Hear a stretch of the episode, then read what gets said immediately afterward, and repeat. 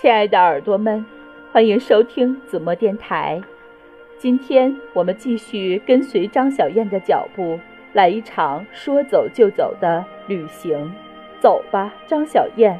七十九，所有的朋友都曾是陌生人。零二，经常有人问我，是什么样的信念让你敢去和陌生人打交道？我觉得这个问题应该反过来问问他们。是怎样的信念让你那么不信任陌生人？阿藏跑过来，伸手抱我下车，埋怨说：“回到宾馆，发现我已经走了，打电话又不接。他们在八一鲁朗的路上来来回回跑了三趟，都没找到我，还去了鲁朗小镇打听，问有没有看到一个红衣服的女孩子，背着一个蓝颜色的背包。”阿藏说：“他们在路上也看到了这几辆大货车了，但没看到我。”我解释说：“我躲在后面睡觉。”阿藏一把把我拎到一边，碎碎念道：“你怎么能搭这样的车啊？哎呀，那个司机我看了一眼，永远都不想再看第二眼了。你还是跟我回拉萨去吧，给你找辆车，直接回成都去，不要搭车了，搭也搭过了。”要体验也体验过了，不要任性。你说你这一路能搭到什么好车啊？这辆载重货车又慢又危险，川藏路上出事最多的就是这种大货车。我嘻嘻笑着，任凭他说。第一次搭车，我觉得搭车挺容易的，比我设想的容易多了。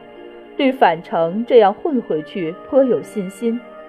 这个司机也没阿藏说的那么吓人，长得是有点凶相，但是个很和蔼善良的大叔。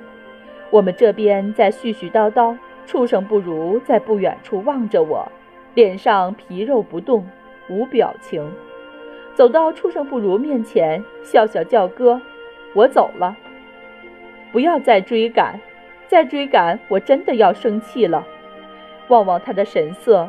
忽然觉得悲伤，走上前拥抱他，轻声说：“大哥，多保重，后会有期。”转身朝大货车走去，经过阿藏身边，冲他笑笑，挥挥手。阿藏一把拉住我，用力抱了抱，拍了拍我的肩膀，在我耳边说了一句话。我抬头惊讶地看他，他头也不回，转身离开。天都黑了。大货车还在山路上盘旋，鲁朗的朋友边巴扎西打电话问怎么还没有到，说朋友们都到齐了，在等我喝酒。我说大货车路上时时要停，时间耽搁了。现在半山二号观景台附近，边巴扎西说骑摩托车上来接我，让我留意。不一会儿，远远山道上有摩托车上来了。走近，果然是边巴扎西和他的朋友一起来接我。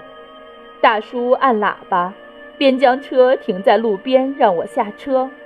我和大叔道别，谢谢他，把身上带的烟还有老处给我买的玉米肠分他一半。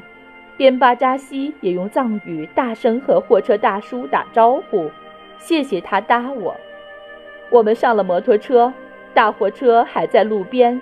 似乎在等我们先行。回望大叔坐在黑暗的驾驶室里的人影模糊，不确定他是不是在看着我。转身冲大叔用力挥了挥手，果然，大叔长长的按了声喇叭道别，像汽笛一样的鸣响，在崇山峻岭之间回荡。我也忍不住回头冲大卡车仰脸笑了起来。黑暗中。大叔也许看不见我对他微笑，但是我觉得他能感觉得到，真真的。